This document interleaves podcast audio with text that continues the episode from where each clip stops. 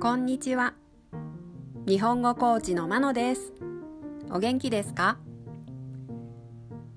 このチャンネルでは日本語のいろいろな表現を紹介します。このような表現を知っていると相手が言っていることがもっとわかるようになりあなたが言いたいことがもっと言えるようになります。今週は体の一部を使った表現。その中から腹という言葉を使った表現を紹介します。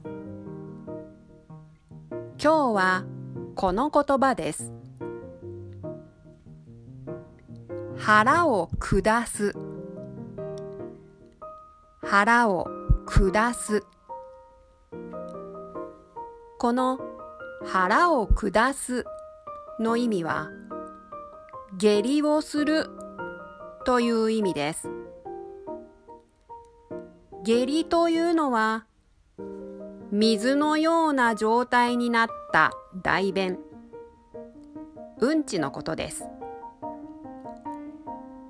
下痢という言葉も日常生活で使いますがちょっと表現がストレートすぎる場合があるので代わりに腹を下すという言葉を使います。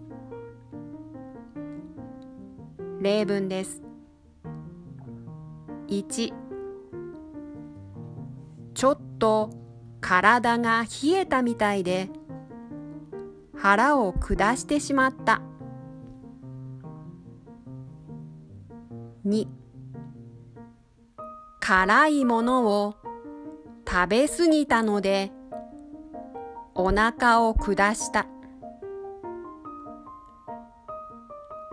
3ストレスで腹を下したみたいです。いかがでしたか？次回も腹という言葉を使った表現を紹介します。では今日はこの辺で。さようなら。